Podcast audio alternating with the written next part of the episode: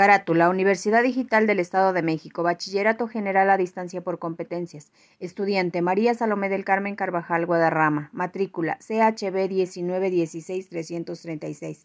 Asesora Gabriela Marina Sánchez López. Unidad de Aprendizaje Ciencias de la Salud 1. Actividad de aprendizaje presentación oral. Número 31. Fecha de entrega 18 de noviembre de 2020. Contenido, introducción, desarrollo de la actividad, conclusiones y fuentes consultadas. Introducción. La siguiente presentación electrónica habla de la anatomía del aparato urinario, conjunto de órganos encargado de producir y expulsar y almacenar y expulsar orina, conformado por los riñones. Estos producen la orina y desechan sustancias nocivas para el organismo. Los uréteres, conductos por los que pasa la orina hacia la vejiga. Ahí se acumula la orina uretra, conducto por el que sale la orina del cuerpo. Fisiología renal. Estudia los riñones y su función principal es la regulación y excreción de agua. Enfermedades del aparato urinario. Nefrosis, inflamación de los riñones. Nefrolito, cálculo renal. Uretritis, inflamación de la uretra. Nocturia, orina mucho por las noches.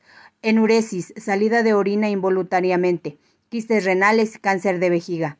Anatomía y fisiología del aparato circulatorio. Lo conforman el corazón y vasos sanguíneos. Los vasos sanguíneos, su función principal de estos es la de, mantener el flujo de sangre por todo el cuerpo. Transportan oxígeno y nutrientes, eliminando dióxido de carbono, siendo el corazón el órgano principal del aparato circulatorio.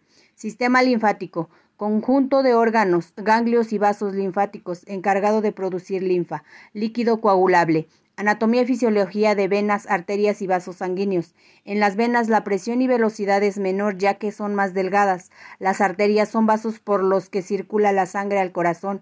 Están formadas por tres capas gruesas. Vasos sanguíneos, tubular hueco que conduce la sangre impulsada por la acción del corazón. Enfermedades del aparato circulatorio. Encontraremos arritmias, fallas en los latidos del corazón, infartos al miocardio, ataque al corazón, hipertensión, elevación de presión insuficiencia cardíaca, incapacidad de bombear sangre, aterosclerosis, grasas en la sangre, accidente cerebrovascular, linfadenopatía o ganglios inflamados. Desarrollo, presentación oral, funciones y enfermedades del aparato urinario y sistema circulatorio, sistema urinario o sistema renal. Su función principal es la de purificar la sangre. Al mismo tiempo sirve como un filtro de toxinas de lo que no le sirve al cuerpo y es uno de los órganos más relevantes del cuerpo. La relación que existe entre el sistema circulatorio y el aparato urinario es es que por medio del riñón se desechan las toxinas innecesarias. Enfermedades del aparato urinario, nefritis, inflamación de uno o dos riñones, hepatitis, inflamación del hígado por una infección viral, puede ser congénita o eh, por personas que consumen alcohol en exceso. La piel se torna amarillenta. Piernas, piedras en los riñones, depósito de calcio en grandes cantidades. Los tamaños de estas varían y el dolor puede ser muy intenso cistitis, inflamación de la vejiga ocasionada por una bacteria.